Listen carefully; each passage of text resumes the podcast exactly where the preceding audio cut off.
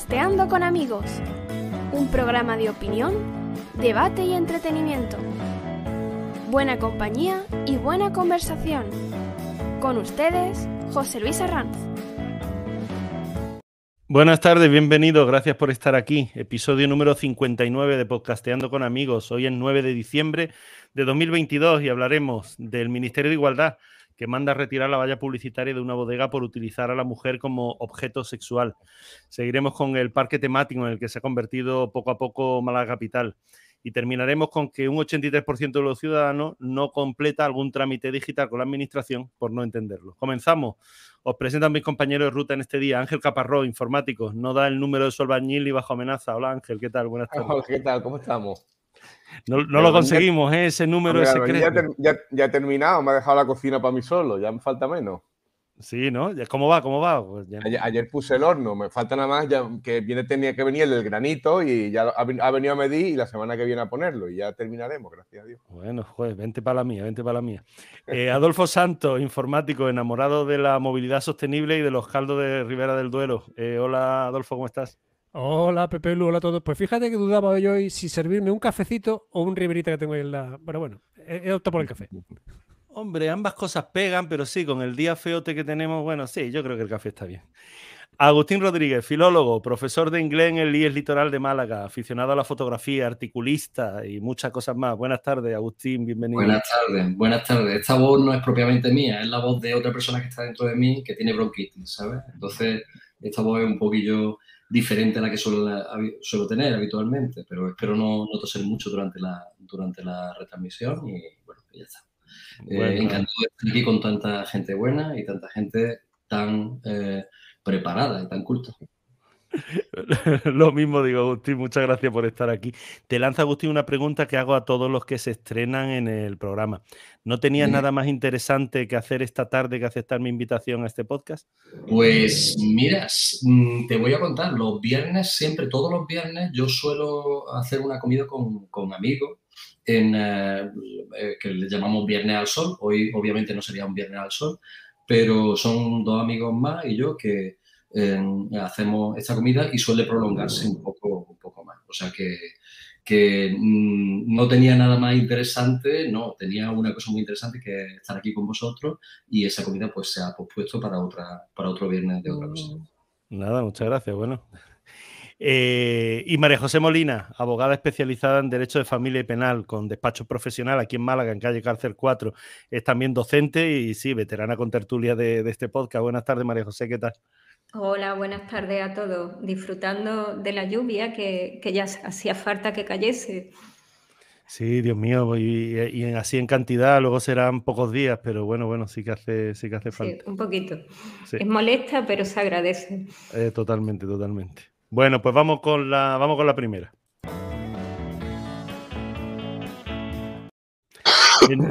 El Ministerio de Igualdad manda retirar la valla publicitaria de una bodega por utilizar a la mujer como objeto sexual. En la valla, inspirada en un cuadro del pintor José Moscardó, se puede ver a una mujer de espaldas con un bikini de corazones. Al departamento de Montero no le gusta que se destaca la parte baja de la espalda y los glúteos. La misma bodega utiliza cuadros del, propio José Moscardó o de Miguel Ángel Pérez Uría con imágenes de un hombre con su torso desnudo y las alas de, un ángel o un grupo de hombres y mujeres en bañador subidos en un velero. Eh, tenemos que decir que en este caso el Ministerio de Igualdad retiró en, los últimos días ese requerimiento, pero bueno, nos sirve como, noticia de, este tipo ¿no? de, cosas que, están ocurriendo últimamente. ¿Qué opináis de, qué opináis de esto? Bueno, yo eh, voy a tomar la, la voz. Adelante si no, si no importa, voy a llevarlo por un, por un derrotero un poco... Bueno, estamos hablando de la corrección política, obviamente, ¿no? De, ese, eh, de ese tema que lo, envuelve todo últimamente y que lo empantana todo, ¿no? También. Y de una cosa que tiene que ver mucho con... Eh, bueno, estoy dando un paso adelante con la cultura de la cancelación, que ahí me, interesa un tema que me, eh, me interesa especialmente, ¿no? ¿Por qué? Pues porque hay esa corriente de que lo que no es correcto políticamente y los, los personajes que no han sido correctos políticamente o no han tenido eh, en, su, en el pasado, la, barbaridad de que en el pasado no han sido correctos políticamente para lo que ahora se lleva como, como adecuado, pues, pues bueno, pues son cancelados, ¿no? Eh, estamos hablando aquí de un cuadro de un pintor. Eh, pues si, si, estuviéramos hablando de Caravaggio, por ejemplo, el, maravilloso Caravaggio, el, eh, el genio del tenebrismo, no, pues Caravaggio era precisamente un tipo un poco pendenciero, era violento, era un tipo que iba por, eh, por burdeles, que en fin, eh, estuvo condenado por, por, diferentes cosas. Nosotros vamos a renunciar a la pintura de Caravaggio. Yo no voy a pensar que cuando veo un cuadro de Caravaggio estoy pensando o bien que hay algo sexual o que hay algo que debo, que debo renunciar porque esta persona no está haciendo algo o este pintor no hizo algo como, como debía ser en, o como debe ser ahora en, esta, en la actualidad. Quevedo, por ejemplo, Quevedo era, era un misógino tremendo. Yo tuve la suerte de, tener que me diera clase don Cristóbal Cueva en la, en la Facultad de Filosofía y Letras de aquí de Málaga. Cristóbal Cueva era el, el mayor eh, especialista en la poesía de Quevedo, de, posiblemente de España. Falleció ya, falleció hace más de 10 años.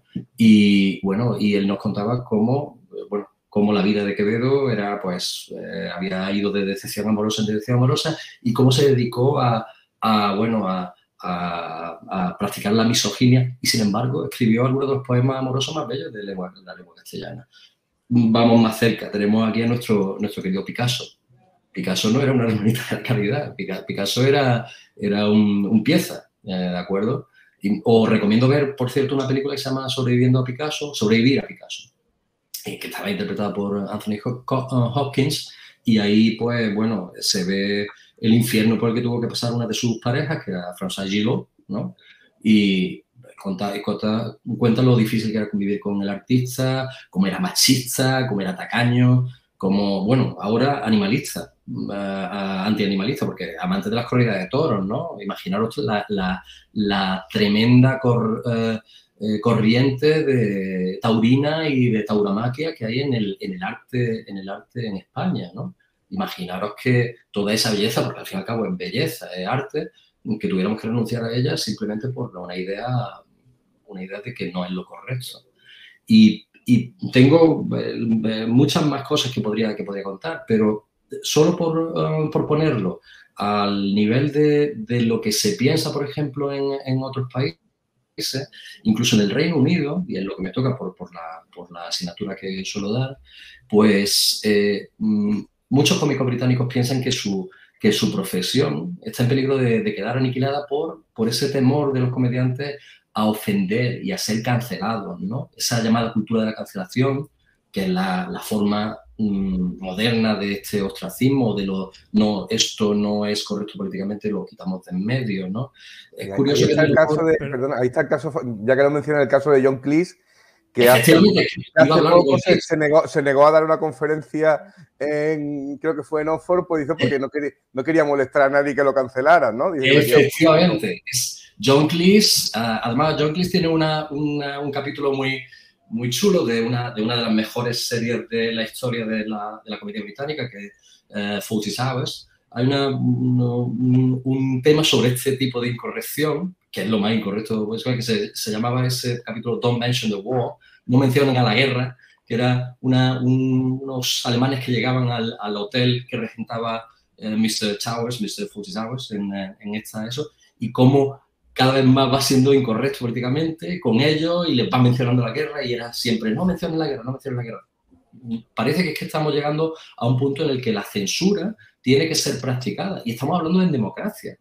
La censura en democracia. Es decir, si, si nosotros tuviéramos que poner esto en, en, el contexto de 50 años atrás, 55 años atrás, en, eh, a mí que me gusta tanto el cine, pues eh, si pienso en, en, Viridiana, la censura que se, que se hace con Viridiana eh, es, es de risa con respecto a algunas censuras que está vinculada a la cultura de la cancelación hoy mismo, ¿no? Pero yo creo que tampoco, tampoco tiene que, que, que ver tanto con, la, con, tanto con la democracia como con las libertades, ¿no? Ya que estamos hablando claro. de, de, cine británico, sabéis que en la, la, película de La vida de Brian, En España, bueno, se, se, mm, estrenó en versión original para no tener problemas. Frente Popular, disidentes, que sois unos disidentes, Frente Popular. bueno, en, en, en Gran Bretaña eh, hubo sitios donde no se proyectó porque los ayuntamientos tenían la potestad de prohibir el estreno de determinadas películas, ¿no? Y estábamos hablando de un país plenamente democrático que, como era, como era Gran Bretaña en, los años 60, 70, ¿no? Efectivamente, pero... No, es ya una cuestión de, democracia, sino una cuestión de, libertades, ¿no? en este caso, bueno, pues estamos, yo creo que estamos retrocediendo en el, sentido de que, de que, bueno, estamos volviendo otra vez a, no sé si acordáis al principio de, televisión española hace muchos años, aquel famoso spot de las, las señoras puritanas, ¿no? Que iban con la censura, con las tijeras. iban tapando la maja desnuda, lo iban tapando todo. ¿no? sí, sí, sí. De Mingote. Una, una, serie de historia de la censura de Mingote. Pues ahora parece que todo, el, que, que, todo el que toma el poder quiere imponer su propia, su propia moralidad, ¿no? En este caso nos ha tocado la, la moralina de, la, de las chicas estas, ¿no? Que, bueno, no sé qué, background tienen o qué, para, para, poder decirnos ya a todos, que a mí me choca un poco, yo ya que tengo una cierta, digo, bueno, a mí me va a venir ahora una, una señorita de, de, 30 años o de 20 años a decirme lo que está bien y lo que está mal, ¿no? Eh, ¿Qué sabrá, qué sabrá esta señora de, de la vida? Pero Ángel, fíjate, llegamos, llegamos un poco más allá. Pero fíjate, llegamos un poco más allá. ¿Quieres luchar contra el machismo casposo? Este machismo del, del Fari, del tío con bigote, ¿eh? y Machote Man quiere luchar contra el machismo casposo a base de feminismo casposo. O sea, a mí me parece eh, una aberración total, no por parte solo del Ministerio de Igualdad, sino por parte de la sociedad en general, que con tal de no quedar mal, pues vamos a vestir a la maja desnuda. No vaya a ser que alguien se sienta ofendido. Fíjate, Pero bueno, yo también. Dime. Eh, también veo la parte legal, el artículo 21 de la Constitución, que parece que eso se ha olvidado, ¿no? Que se reconoce y se protegen los derechos no es solo que las puedas tener arte o puedas ser un creador de arte, sino que además se protege en un derecho constitucional, los derechos a la producción y creación literaria, artística, científica y técnica. Y eso parece que se ha olvidado, que se le aplica... Es que llegamos un poco más lejos. tú fíjate que el cartel del, vino donde se ve una, una pintura, porque realmente es una pintura, con un bikini, o sea, con la parte trasera el, los cuartos, casi los cuartos. Una imagen veraniega. el que nos esté escuchando que, lo busque porque, porque realmente es que no tiene nada de, nada. es una imagen de verano, mediterránea, disfrutando de la playa. Os quiero invitar, por favor, a hacer una mínima búsqueda en internet y buscar cualquier portada de la revista Cosmopolitan, cualquier portada de la revista, de la, de la desaparecida, desaparecida, revista Cero, o cualquier portada de una revista para hombre como puede ser Men's ¿Vale? Si cogemos la revista Cosmopolitan, eh, yo directamente veo una chica en bikini eh, practicando paddle surf y otra chica eh, con un top practicando como boxeo. ¿Están cosificando a la mujer la revista Cosmopolitan? si veo la, revista Men's Health, veo un tío enseñando abdominales. ¿Lo están cosificando también cuando es una revista meramente masculina? Y si en la revista Desaparecida Cero aparece un tío con el torso desnudo, ¿lo están cosificando? Y hablamos de fotografía, que podemos discutir también la calidad del arte de la fotografía o no. Vamos a entrar de verdad en polemizar sobre si un cuadro o una pintura cosifica a la mujer, lo que tú has dicho, una imagen veraniega. Lo siguiente que podemos hacer que es no mostrar a nadie, no vaya a ser que nadie se sienta ofendido.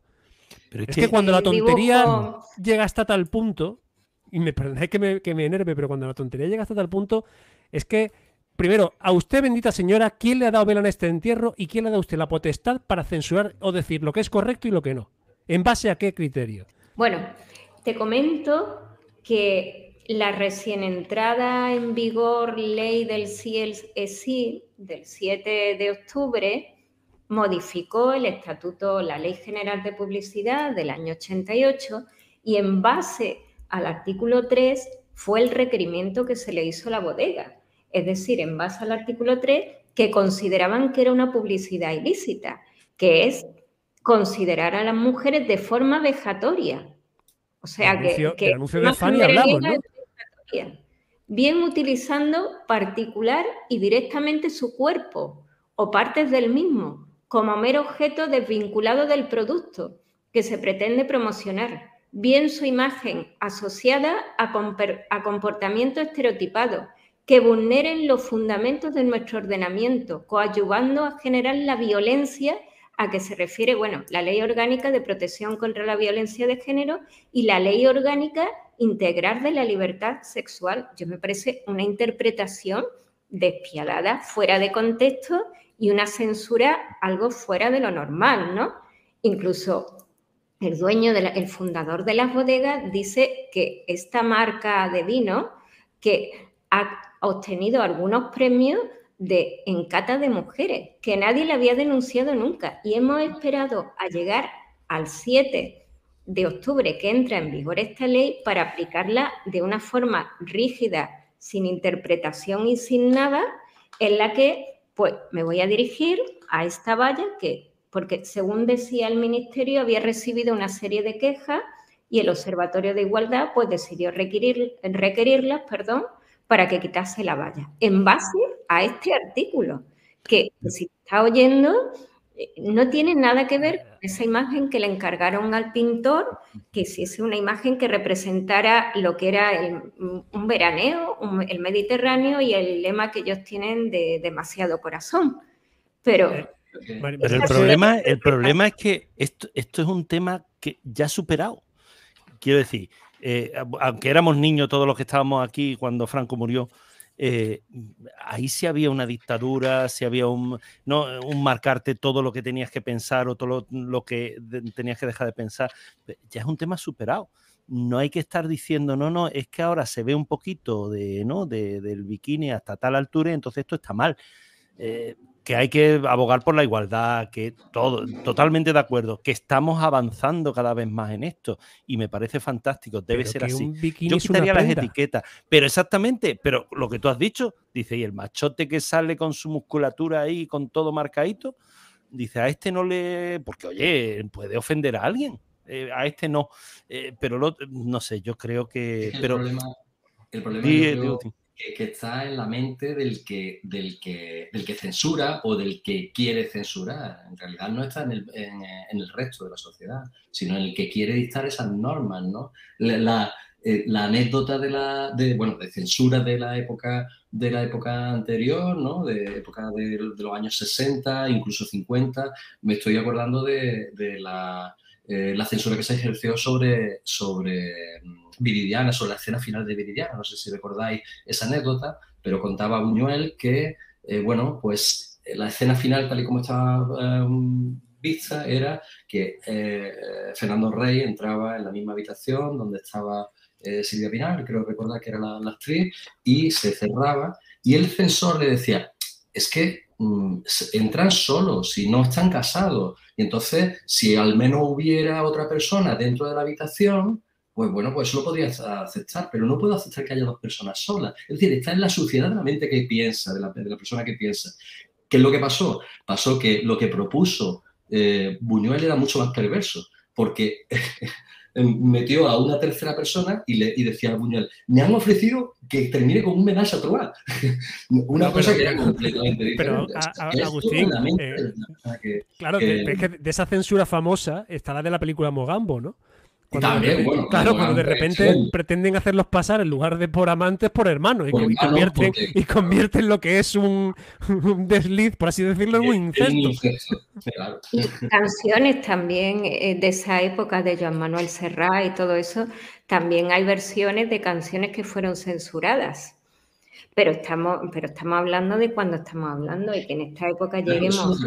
Lo terrible es que estamos en el año 2022. Es que ese es el problema, que estamos en el siglo XXI. ¿Cómo ¿Qué has dicho tú, Agustín? Es que em, eh, no sé qué iba a decir. Di, Adolfo, perdona. Decía, ¿cómo se sentirá nuestra ministra de Igualdad si la estamos comparando con tiempo del franquismo? Se abrirán las venas por lo menos, ¿no? No, igual nos censuran. El problema dirá, dirá que somos, dirá que somos cinco fascistas. Esa es la definición probable. Eh, eh, exactamente. Entonces, pero el, problema que hay aquí es que esto va calando en la sociedad. Que yo creo una sociedad, ahora me acuerdo de lo que decía Agustín, que es que mm, preguntamos por esto en la calle y esto ya no importa. Esto es algo de, ¿no? En este caso de, de este ministerio, de estas personas, de tal.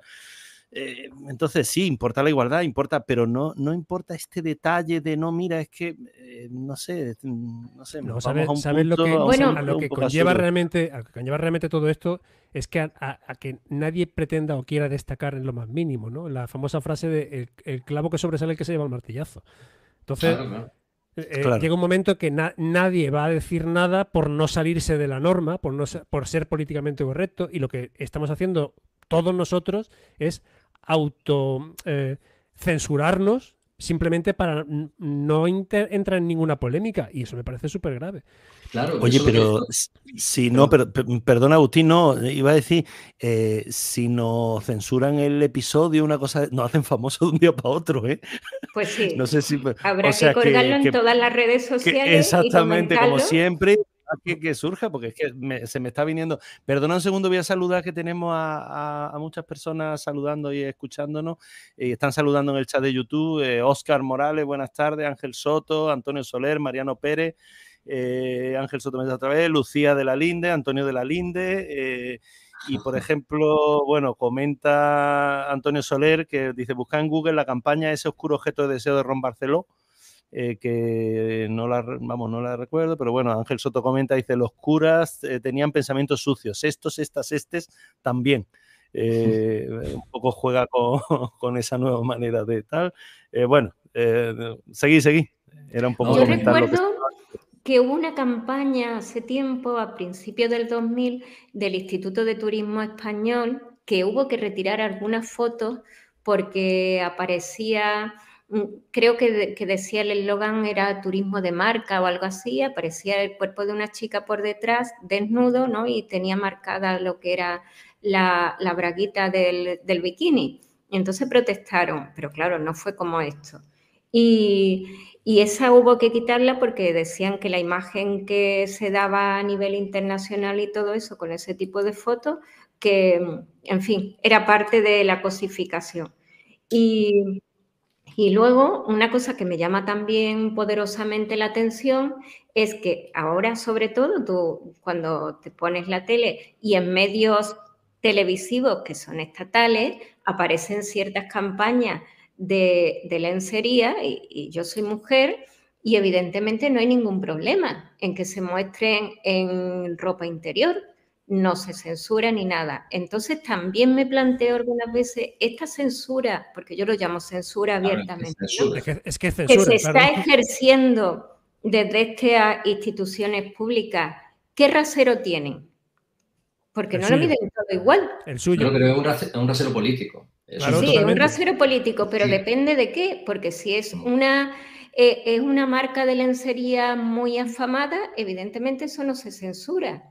Pero si es una bodega que tampoco es tan conocida, que tiene una valla, dicen que han tenido una serie de protestas por medio del Observatorio de Igualdad y que cosifica a la mujer, etc., etc., por medio de publicidad ilícita, le mandan el requerimiento y después dicen, señores, me he equivocado, mm, he sido demasiado rígido, es, arte, es cuestión de interpretación y bueno, este requerimiento lo vamos a dejar ahí por esta vez, ¿no? Que pasa, ¿no?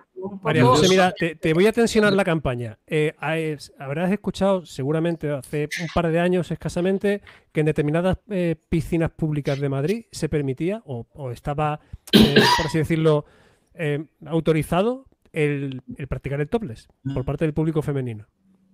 A mí me parece una cosa perfecta, magnífica, y que cada uno haga lo que quiera con su cuerpo en la piscina municipal, en la playa o donde le dé la gana. Siempre que no hagan nada dentro de la piscina. Y ahora, eh, y ahora imagínate, por favor, que hacen una campaña publicitaria para promover o para mm, dar a, conocer que quien quiera puede hacer tolles en las piscinas públicas donde sale una chica en tolles. Ya la tenemos liada. Claro. Por eso te digo que cuál es el cuando realmente, ¿Cómo te tienes que comportar? Desde el momento en que usas una campaña publicitaria no para cosificar a la mujer, sino para, mm, por así decirlo, dar publicidad a un derecho conseguido. Cuando antes, hasta hace poco estaba mal visto. ¿Cuál es el argumento que está, que, bueno, que esto, que esto, es un argumento ideológico, ¿no? Pero ¿cuál es el argumento que, que suelen, que suelen eh, esgrimir, ¿no? Pues que no se trata de censura, sino de establecer pues límite al discurso discriminatorio o al discurso de odio. Pero ¿qué es lo que pasa? Que precisamente por, por esos límites que se, que se ponen a esos discursos, que es una cosa completamente, eh, pues, bueno, entendible, ¿no? Em, todas las cosas que, que, están siendo canceladas o que están siendo puestas, así como censuradas, por no ser correctas, son precisamente las cosas que hacen que la gente se ría, que la gente viva, que la gente pues tenga sentimientos. Entonces, eh, por ejemplo, en el tema del humor está clarísimo, ¿no? Todo lo que no es correcto es precisamente el objeto del humor. O sea, en, es, en sí es una, una contradicción. Eh, tenemos que estar dispuestos a decir, no, esto es libre pensamiento y nosotros podemos decir lo que nos dé la gana y pensar lo que nos dé la gana, siempre dentro de unos límites de corrección, que son los que siempre ha habido, que creo yo que son De respeto. Pero yo también, bueno, a mí esta, esta campaña y otras que hay por ahí parecidas, hemos conocido la de esta bodega, porque le han dado publicidad, han aparecido en los medios de, en los medios de comunicación, en las redes sociales, etcétera. Pero habrá más y habrá más requerimientos que la, habrán enviado determinadas empresas o organismos particulares para que retiren campañas para, para muchas cosas de este tipo. Entonces a mí eso me da miedo, me da miedo en el sentido de que esa injerencia estatal tan grande en cómo debes pensar, cómo te debes expresar, qué es lo que puedes mostrar, qué es lo que puedes fotografiar, qué es lo que puedes hacer y qué es lo que puedes decir, hasta estos niveles es algo para mí es, impensable e inaceptable. Es que estás describiendo a la, Generalitat, a la Generalitat catalana hace escasamente 10 años, cuando te decían que tenías que poner los carteles de las tiendas en catalán. claro, donde había que rotular en catalán, donde había que hablar catalán y donde todo era en catalán. Al final es una autocracia encubierta. No, yo, yo, creo que aquí el principal problema es que eh, se está imponiendo el criterio de una minoría, pero una minoría muy minoritaria. Una minoría que está en un, en un nivel de, poder que está por la aritmética parlamentaria, ¿no? Yo, de hecho, no, creo que, vamos, todos sabemos los problemas que están teniendo, digamos, las feministas clásicas del PSOE, ¿no? Con, respecto a lo que es el, feminismo queer de, Podemos, ¿no? Entonces es una situación coyuntural. El tema es que a ver esta situación coyuntural cuánto tiempo, cuánto tiempo tarda, ¿no? Posiblemente con un gobierno que fuera únicamente del PSOE, aunque no sea santo de mi devoción y no dependiera de, las habilidades de, esta, de este tipo de, gente que no sabemos de, dónde ha salido, ¿no? Pues posiblemente no, no, tendríamos este problema ahora mismo, ¿no? O, estaría muy mitigado. Digamos, a lo mejor estaríamos más en el feminismo real que en esta cosa que se han inventado, ¿no? Efectivamente, estaríamos fuera de este feminismo casposo que es lo que tenemos. Eh, por cierto, y quiero aprovechar que tenemos una, a, una licenciada en Derecho en la sala, no me tengo a decir abogada. ¿Es feminismo o monterismo? Montuno, dice. Qué buena pregunta, María José. No sé si da para ponerle el apellido, ¿eh? Yo que estaba, yo que estaba ya casi, casi para pasar el casi para decirla, ¿no? Yo ah, ah, el resumen, el resumen de, de la media hora no casi que llevamos. sería velarrismo o cualquier cosa así, o sea que... No, es, realmente. No, la aritmética parlamentaria que comentaba Ángel, realmente, bueno. Mm. Tiene una, una relevancia que no tendría si, si no estuviera, ¿no? Sí. Mm. Bueno, todo buen arte es una indiscreción, como decía Tennessee Williams. Entonces, la botella, con, toda la polémica que, que se ha organizado en torno a ella, en torno a su etiqueta, y si el vino es bueno, yo creo que, que va a estar por encima de todo esto. Hombre, deberíamos de censurar a un vino que hay italiano, que es un moscato, que en las bodegas se llaman follador. tienen esa, mala, esa, mala esa pipa. Se llaman así las bodegas. Oye, pues, pues venden su vino en, por otras partes, ¿eh?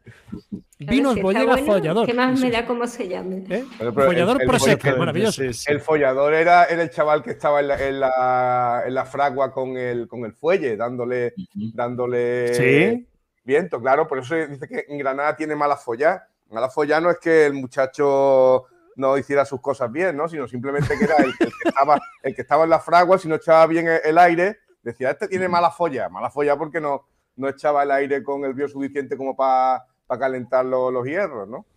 De ahí viene la mala folla. Sí, expresiones que hay, como esto se hace por huevos, que viene de, de, la época romana y todo eso, y que ahora pues puede sonar más. Ya las prohibirán. Seguro. Seguramente. Bueno, pues nada, vamos, vamos a cambiar de, tema, nos llevamos la horita. Dios mío, estamos calentitos, me da miedo poner el segundo. Málaga Capital, parque temático para turistas. Algunos titulares de la prensa local que demuestran eh, el camino en el que se encamina Málaga. Málaga autoriza a una empresa de Madrid a convertir eh, en hotel un edificio de viviendas del centro. O el ocio nocturno en Málaga atrae un 43,5% de turistas. O el Palacio de la Tinta de Málaga a la espera de la licencia de obra para iniciar la conversión en hotel. O las grandes franquicias dominan las principales calles del centro de Málaga, entre ellas Calle Lario. Eh, o el antiguo edificio de la Alianza Francesa se convertirá en un hotel. ¿Qué, Dios mío, y con esto qué hacemos? Pues no sé, yo he estado... Ah, bueno, eh, perdona, María José, claro, Ángel dice que él no vive en Málaga. Yo que ya no vivo en Málaga es que se me quita la ganas de ir a Málaga. O sea, antes a lo mejor por cierto sabor me gustaba ir, pero es que ya no tengo ninguna gana de ir a Málaga para nada. Para sí, te debes de quedar con las barriadas porque es que el centro, aparte que ahora hay mucha gente, ¿no? Pero mm, Málaga es, mm, el luce y sombra, bueno, y luce me voy a olvidar hoy de Calle del alumbrado de Navidad. Eh, es una ciudad que ha crecido bastante, ¿no? Tanto por, el turismo, la bonanza que tenemos y luego, curiosamente, la estadística y todo eso por el tema del, teletrabajo a partir de la pandemia, que era un lugar donde se ha venido mucha gente tenían calidad de vida y podían, teletrabajar. Todas las inversiones que se han hecho no, no las vamos a, a desdeñar, ¿no? De la ampliación de la terminal del, aeropuerto, el AVE, la ciudad de los museos, etcétera, etcétera, todo lo que ya sabemos. Pero no obstante, llama la atención porque Málaga, por ejemplo, consultado en esta mañana, ¿no? Las cifras del Instituto Nacional de Estadística tiene un 15,89 de desempleo tiene ha aumentado en 33.000 nuevos vecinos, pero las grandes olvidadas de todo esto, dentro del gran escaparate en el que se ha convertido Málaga y en la apuesta del turismo de lujo y todo eso, son las barriadas. La gentrificación, están dejadas las infraestructuras, la sociedad, eh, inversores que compran edificios y los vecinos de toda la vida, de la vida de barriada, de panadería, de comprar, de todo esto, eh, se ven, se tienen que ir los alquileres por las nubes, el ruido del centro. Entonces, es algo que debería de trabajarse, debería de prestarse algún tipo de atención porque estamos en un escaparate que es el centro, todo orientado hacia el turismo, que está bien porque prácticamente es la única eh, actividad económica que tenemos, quitando la inversión de algunas empresas tecnológicas como Google, el PTA, algunas startups que hay, pero por lo demás, mm, los vecinos, y hay mucha gente que duerme en la calle, ¿no? Y en eso, en el grupo en el que estamos de WhatsApp, he enviado bastantes fotos y por la mañana, hasta las 8 de la mañana, te da un paseo por el centro de Málaga y hay montones de gente. ¿eh? Entre ellos, por ejemplo, el recinto Eduardo Con, que está lleno de personas que duermen allí. Yo siempre con eso digo, una sociedad que permite que haya personas iguales como nosotros que duermen en la calle, un problema, tiene un problema, tiene un problema, no, no lo ha puesto a lo mejor encima de la mesa, pero no, es que somos muy modernos, no, es que por la tecnología, no, es que va a venir Google, no, no, como sociedad tienes un problema si hay una persona durmiendo en la calle. No hay una, hay muchas. Sí, lo sé, lo sé, digo, una sola, pero bueno, en este caso es verdad, eh, ¿no? Que, hay muchas durmiendo en la calle. Claro, yo, yo si me permitís, vamos, yo hoy estoy, hablando mucho porque soy el, ser novato, por ser novato. Bueno, yo no soy de Málaga, yo soy de un pueblo de, Córdoba, de Puente Genil, que precisamente es oh, el pueblo donde está radicado pues todo este entramado lumínico que, que tiene que tiene la ciudad de Málaga, ¿no? Es decir, la, empresa de iluminaciones Siemens, ¿no? Eh, pero bueno, yo vivo y trabajo aquí y estudié aquí mi bachillerato, hice aquí mis primeros años de universidad.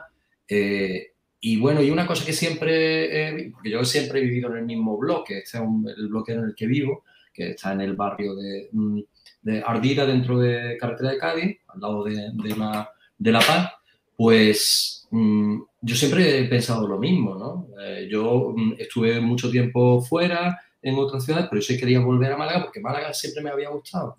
También suele, suele decirse que la gente de donde, de donde estudia el bachillerato. Yo soy de Puente Genil, pero eh, estudié el bachillerato aquí, entonces tengo esta afección ¿no? por, por Málaga. Pero lo que estaba diciendo María José es absolutamente cierto. La gente, la gente no vive en escaparates, la gente vive en los barrios. No vive en un escenario que está diseñado para turistas mm, con la piel muy rosita y con, ah, ah, con, cierta edad, que, que, van a venir así en, oleadas, ¿no? Y que, y que, bueno, que llevan, y que vienen a llevarse una idea concebida del tiempo que, que van a poder estar en la ciudad, ¿no? En el espacio de tiempo que les va a permitir su parada de, de crucero. Que por supuesto son bienvenidos, por supuesto, pero ese no es el problema. El problema es el modelo de ciudad que se está creando. Es decir, qué ciudad queremos, a qué estamos dispuestos a renunciar y aceptar para esa ciudad.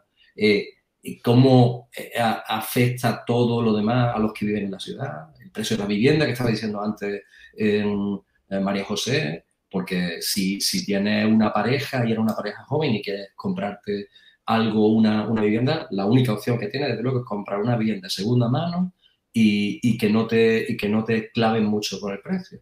Es decir, mm, mm, estamos pagando el precio del éxito ahora mismo ¿no? en, en, en ese aspecto. Pero el, horror urbanístico de, lo que es la, carretera de Cádiz, esa falta de espacios verdes, e, esa, ese horror urbanístico que proviene de los años 70, ese nos va a sobrevivir a todo y no se va a marchar de aquí. Entonces, mm, yo creo que ahí el ayuntamiento tiene una tiene y digo el ayuntamiento porque es el que tiene que estar el que tiene que estar ahí el ayuntamiento y también la junta de Andalucía ahí tiene que dar un paso adelante es decir que esta esta ciudad esta ciudad es de la gente que vive y la gente vive en los barrios. Estábamos antes comentando, eh, antes de que eh, se iniciara el podcast, estábamos comentando eh, María José y yo, y también José Luis, pues el, hecho de que la estadística decía que en los años 90 la carretera de Cádiz era el barrio más densamente poblado de Europa, de Europa. Y, mm, o sea, eso es un horror urbanístico. Entonces, estamos intentando dar una imagen de que Málaga es un proyecto de éxito, de que, y lo es, y lo es, ¿vale? Pero la gente vive donde vive y vive en los barrios, ¿de acuerdo? Entonces se trata de que no perdamos el rumbo, de que no perdamos la oportunidad histórica que, que, pueda ser de otra manera que el, que el modelo fallezca de éxito, ¿no? Que, que vamos a fallecer mirando, mirándonos en esta ciudad, mirándonos a los ombligos, ¿no? es necesario mm, estudiar lo que es la carga turística que se puede soportar y el tipo de turismo que se quiere. Yo creo que esto habría que replanteárselo, porque no todo vale, ¿no? Y luego la vivienda está subiendo eh, a unos precios desde el 2015 hasta ahora, pues ha subido un 13,7%. Y sin embargo, el PIB de Málaga es uno de los más bajos que hay. Y por ejemplo, yo pienso en, igual que dice Agustín, en personas que tienen que trasladar su residencia a Málaga, que tenga un, un sueldo, un salario medio de mil y algo o algo así, que se tiene que venir porque es funcionario, o es profesor o enfermero. ¿Cómo pagas un alquiler? Eso es imposible. José, yo eso lo he comentado ya otras veces. Yo tengo aquí muchos vecinos en Benajarafe que son gente que sacó una posición en Málaga y se vino a vivir a Málaga y no encontró otro sitio donde vivir por precio en Málaga que no fuera, eh, digamos aquí, los pueblitos de, de alrededor. Y 10, 15 años después no se plantean irse a vivir a Málaga, no ya por dinero, ¿no? Sino por la, calidad de vida que ahora mismo tienen aquí y que no tienen en, el centro y la falta de, aglomeración, ¿no? Entonces, bueno, no sabemos al final lo, normal es que el centro se vaya, vaya perdiendo eh, lo que es la habitabilidad y bueno, vayamos a, ciudades, no, ciudades dormitorio, pero sí eh, ciudades externas o suburbios de, las ciudades grandes, ¿no? A ver, aquí habéis, habéis, abierto dos, dos líneas de debate. Una es el modelo turístico al que se acerca la ciudad, que evidentemente parece que se acerca peligrosamente al modelo ibicenco, donde venga usted aquí tres días, suelte la pastilla que sé, pero... Y los vecinos huyen. claro, efectivamente, y, la, propia gente de Ibiza no puede ni vivir, pues nosotros parece que vamos hacia, hacia ese modelo. Estamos entre Ibiza y Magaluf, ¿eh? ¿Perdón?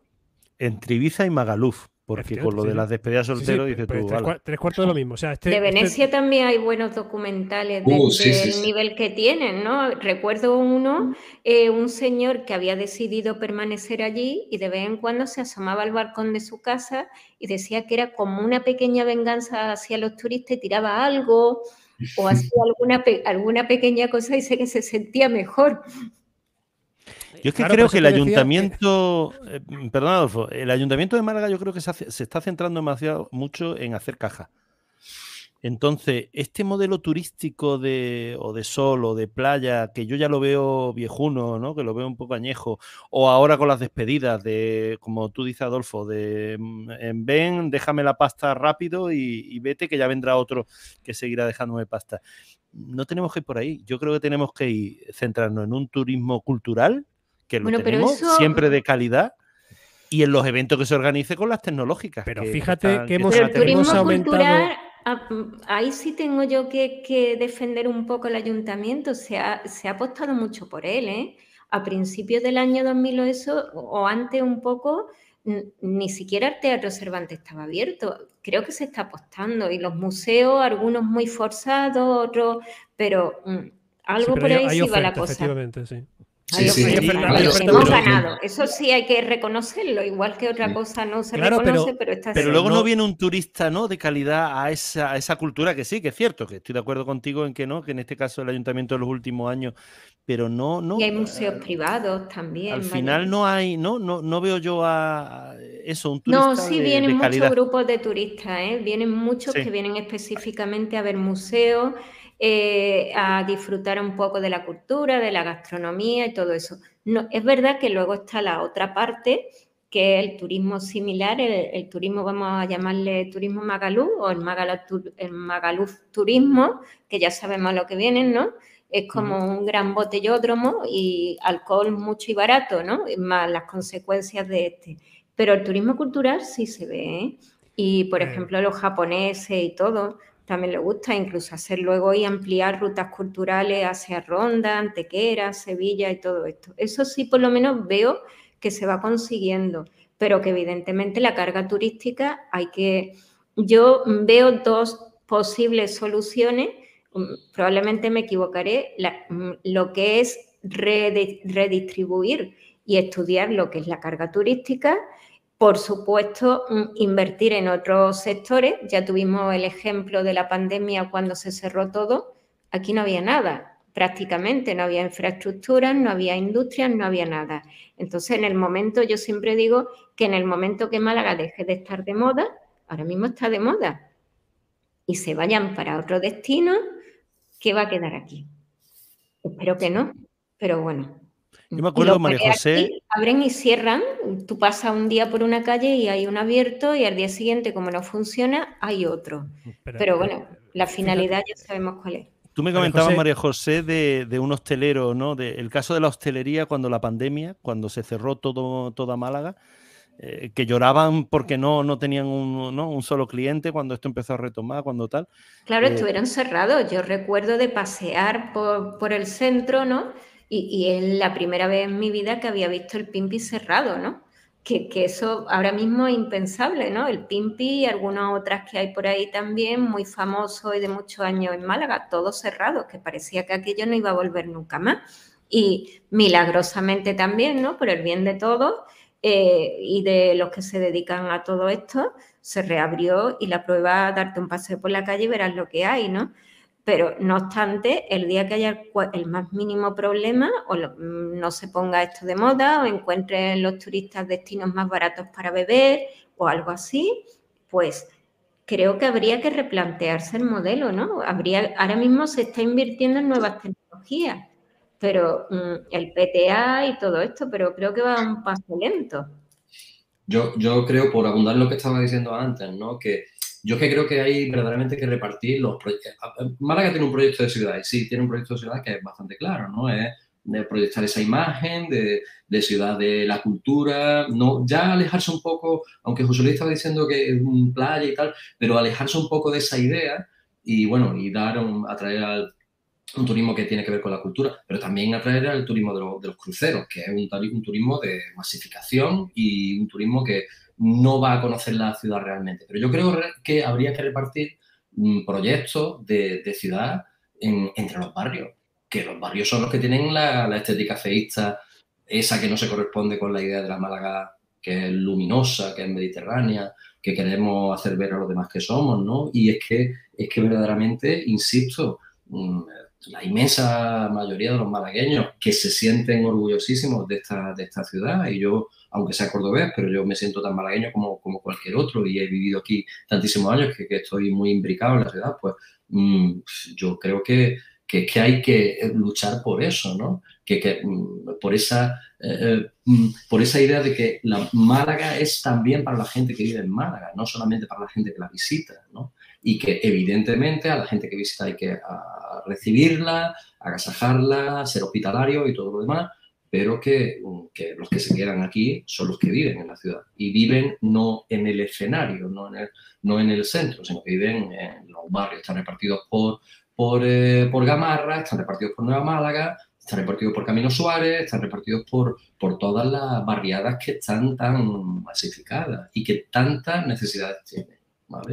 Y yo creo que los recursos que tiene el ayuntamiento son lo suficientemente buenos y lo suficientemente, bueno, son suficientes como para dotar a los barrios de necesidades que, son, que son muy, muy evidentes.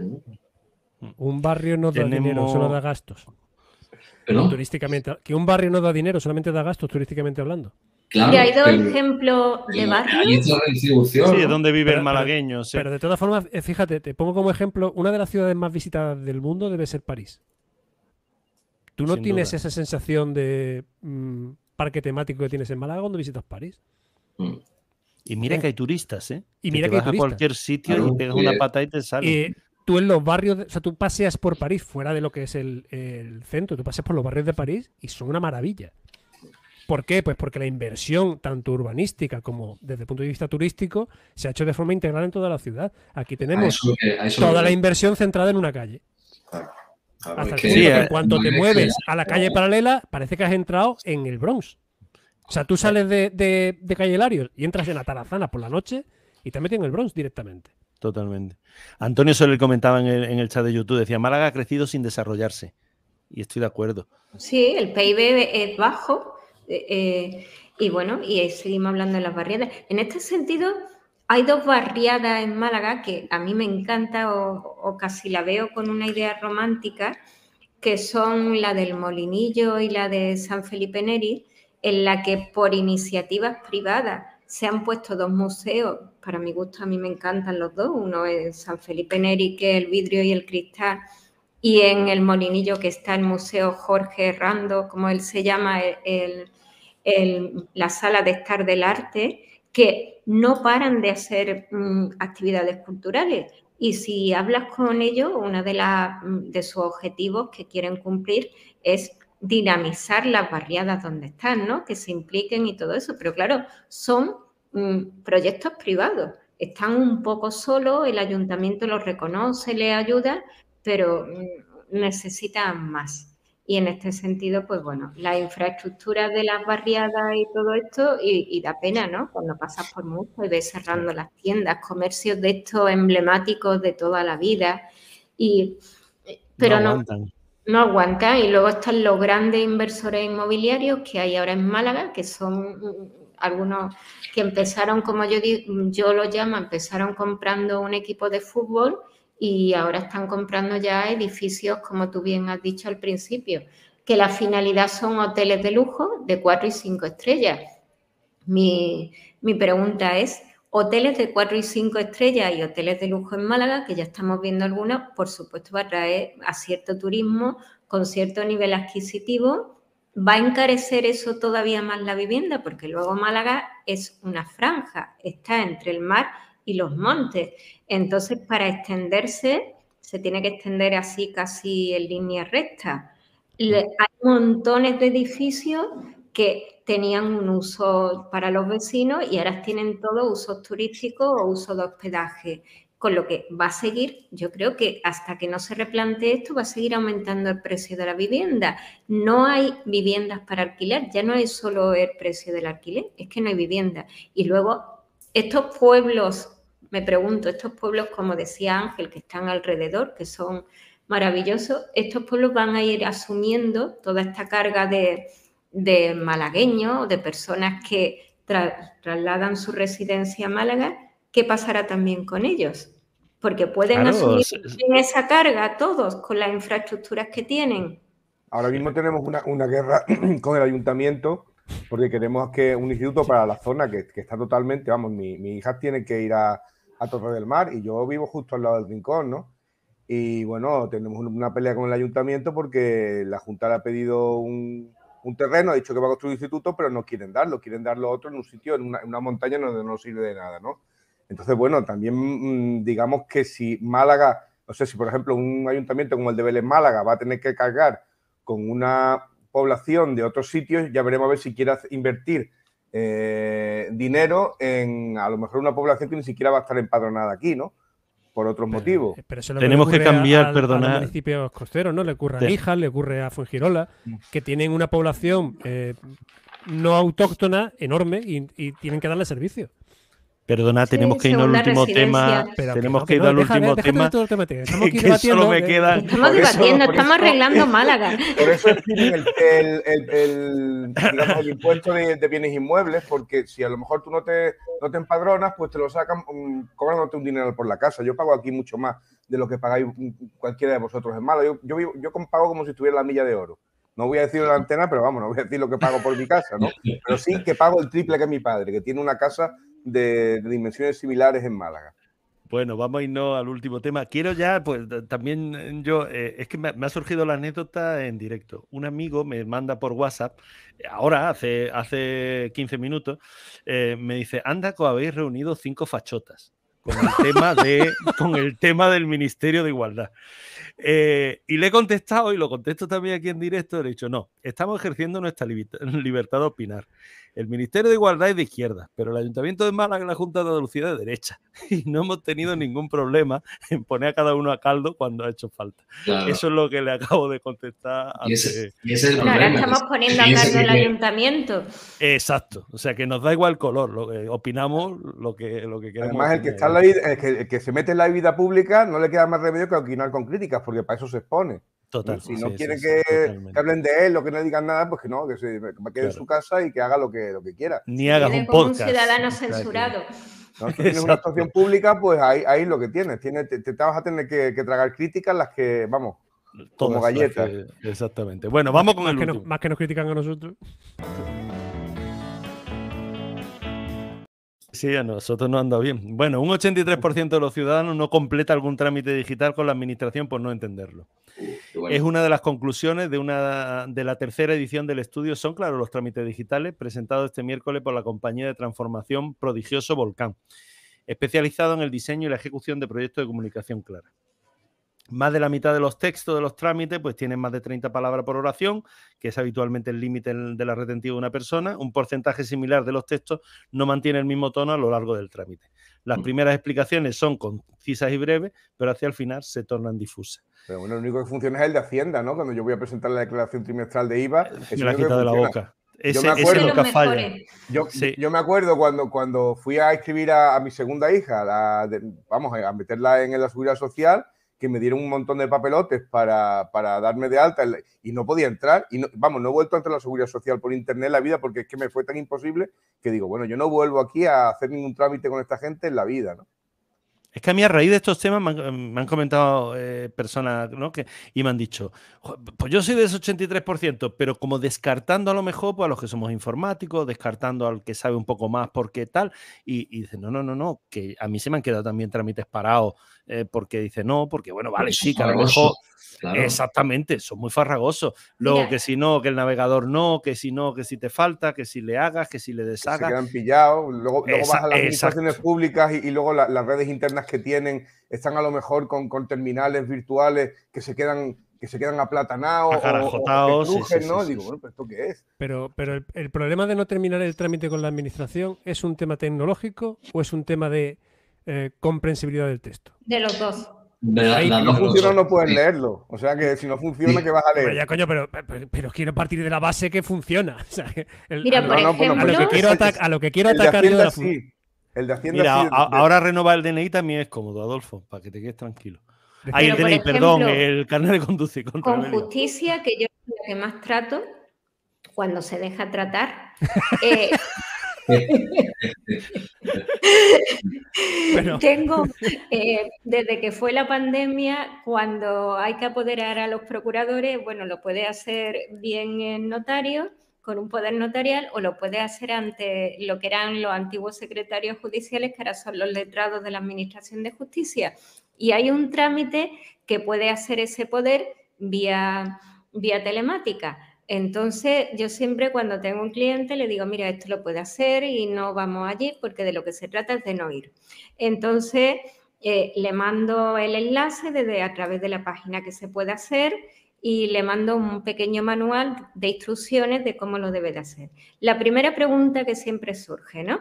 Y me llaman muchas veces, no tienen por qué saberlo. Cuando comienzan a rellenar el formulario, el que llega ahí, muchas veces me llama y me dice, ¿Persona física o persona jurídica? Poder eh, eh, es un poder general, un poder especial. Entonces, muchos de ellos entiendo que aparte tienen eh, una serie de vocabulario y una serie de tecnicismos que el ciudadano de a pie no tiene por qué saberlo. Luego otros te tienes que bajar para lo que son para lo que son las instrucciones te tiene que bajar una aplicación determinada el navegador que muchas veces es incompatible con alguna de las... Y la herramienta de, firma que casi nunca funciona. Pero luego cuando se ¿verdad? Dios mío, autofirma. Y, y luego la Junta tiene otro. Y luego te dice, lo sentimos, pero en este momento no, inténtelo más tarde. Entonces, es un reflejo de la realidad. Eh, esos son problemas técnicos. Esos son problemas técnicos. Claro, y a donde yo quiero llegar. Sí, la comprensión. Claro, o sea, el, eh, ahí, había por ahí un, señor llamado Robert Gunning que se sacó un índice de eh, legibilidad de los textos, ¿vale? Eh, este señor es un, era un empresario norteamericano que se ideó una fórmula para ver cuánto de legible era un texto o no.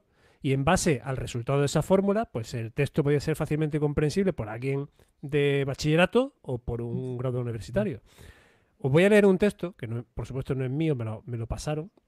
No voy a dar nombres, pero dice algo así como acuso, acuso recibo del correo que has enviado al exceso amigo de quien suscribe. Y previo al saludo que te dejo testimoniado, te traslado que entiendo que la documentación que le has remitido a aquel es la preceptiva para el que se provea la tramitación fiscal de los instrumentos públicos otorgados. Y ello, salvo mejor criterio. ¿Habéis entendido algo? en un lugar de la Mancha de cuyo nombre no quiero acordarme. Pues algo parecido, solo que esto está escrito en el siglo XXI. Por alguien, por alguien eh, supuestamente versado. Cuando le pasas el índice de Gunning, que dice este señor Gunning que a partir de 17 eh, ya lo entendería un grado universitario o superior, que son las publicaciones académicas, esto tiene un índice de Gunning de 22. O sea, no hay Cristo que lo entienda excepto él.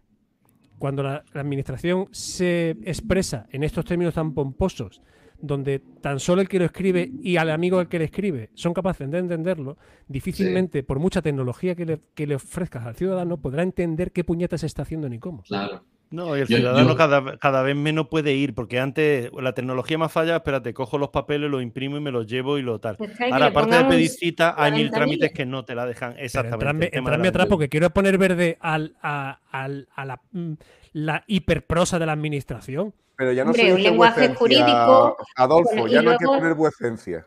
¿eh? ni, ilustrísimo. Ni excelente. Claro, ser de justicia que respetuosamente solicita.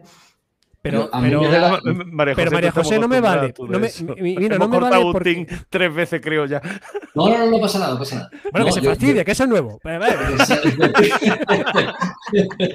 Agustín. No, yo lo, había una cosa que quiero hacer, porque claro, eh, María José estaba hablando y cada uno lo estaba hablando de vuestro ámbito. Mi ámbito, que es el ámbito de la educación, y además voy a poner un ejemplo hoy pues resulta que hoy he tenido, además lo estaba comentando antes del inicio del podcast, eh, que hoy he tenido cuatro clases, de las cuatro clases, tres exámenes. Bueno, pues en las tres exámenes, mm, eh, yo soy profesor de inglés, dos de ellos son alumnos, que, bueno, dos clases son alumnos que dominan bastante bien el inglés, les doy las instrucciones en inglés, tal, tal, tal, no hay problema. Luego hay otra clase que es un poquito más bajita, que le doy las instrucciones en español. Y siempre hay dos o tres que después de que yo haya dado las instrucciones, dejan, levantan la mano y, me dicen, profe, ¿puede venir? Sí, sí. ¿Y de aquí qué hay que hacer? Digo, eh, pues lo que le acabo de dar las instrucciones. Dice, sí, pero ¿qué es lo que hay que hacer? Eh, y, y, siempre les digo lo mismo, digo, lee las instrucciones. dice, ya la he leído, ¿qué es lo que hay que hacer? Eh, es, o sea, la, culpa es de todo, evidentemente, pero cada vez más nos estamos encontrando con, digamos, eh, una, no una masa, eso sería, sería exagerar, pero nos encontramos, sí es verdad que cada vez más nos encontramos con eh, alumnos que luego van a ser ciudadanos, que realmente no van a poder entender esos trámites legales. Ya no estoy hablando de los trámites técnicos o de las dificultades técnicas, sino los trámites legales. Y aquí habría que también que, eh, que comentar que nuestros dirigentes, los pretéritos y los futuros, han permitido que en más de 45 años de democracia pues hayan pasado hasta más de ocho leyes educativas diferentes.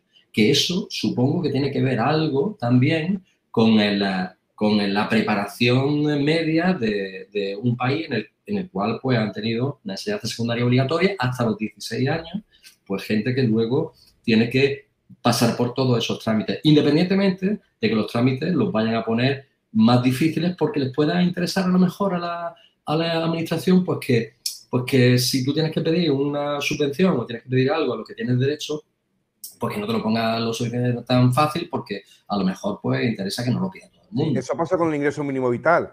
Hay gente Efectivamente, que... buen ejemplo. La, ayuda, de los 400 euros de los jóvenes, ¿no? Esa ayuda para, para cultura que no hay Cristo que cobre.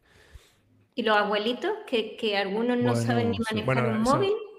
eso, también hay que, es lo de la, lo de la brecha digital, lo de la brecha digital merece un programa completo aparte. ¿eh? Sí, la verdad que sí. Totalmente. Pero bueno, eso es porque hay algunos que son recalcitrantes, porque mi padre que es ingeniero ha sido incapaz y mi madre, que es maestra, tiene un vicio que te caga, con perdón. bueno, a ver. Como, anécdota... Luego distingues entre un archivo PDF, un archivo de Word, un archivo de no sé qué, puedes subirlo de tanta, de que pese tanto más cuanto vosotros. Y además consigue abrirlo. Es pero el que no lo es, dice, ¿y esto qué es? A mí me dicen, pero así, ¿y esto qué es?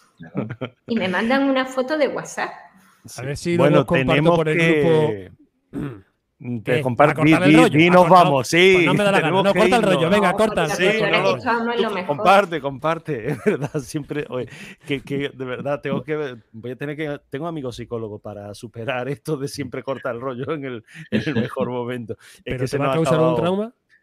No, la verdad que no. Pues entonces, corta, corta, y seguimos a la siguiente. Y ya está, pues muy bien. Y pues brecha digital, un programa entero. Ah, verdad, sí, sí, sí. No, vamos a apuntarlo, brecha digital para uno de los, de los episodios. Lo dicho, nos vamos, os despido. Eh, Ángel, hasta el próximo. Espero que ya la cocina esté al 100% para la semana Esperemos que, viene. que sí. Adolfo, lo mismo. Chao. Gracias. Chao, corta rollo. Eh, gracias a todos. Agustín, un placer haberte tenido aquí. No será el último, ya te lo digo, y que te mejore de tu. Ay, muchas gracias. Eh, lo he pasado muy bien. Me alegro, me alegro. y María José, lo mismo, un placer. Nos vemos pronto. Igualmente, feliz tarde a todos. Pues gracias a todos por, por escucharnos. Volvemos pronto. Saludos. Hasta aquí el programa de hoy. Gracias por compartir este tiempo con nosotros. Hasta pronto.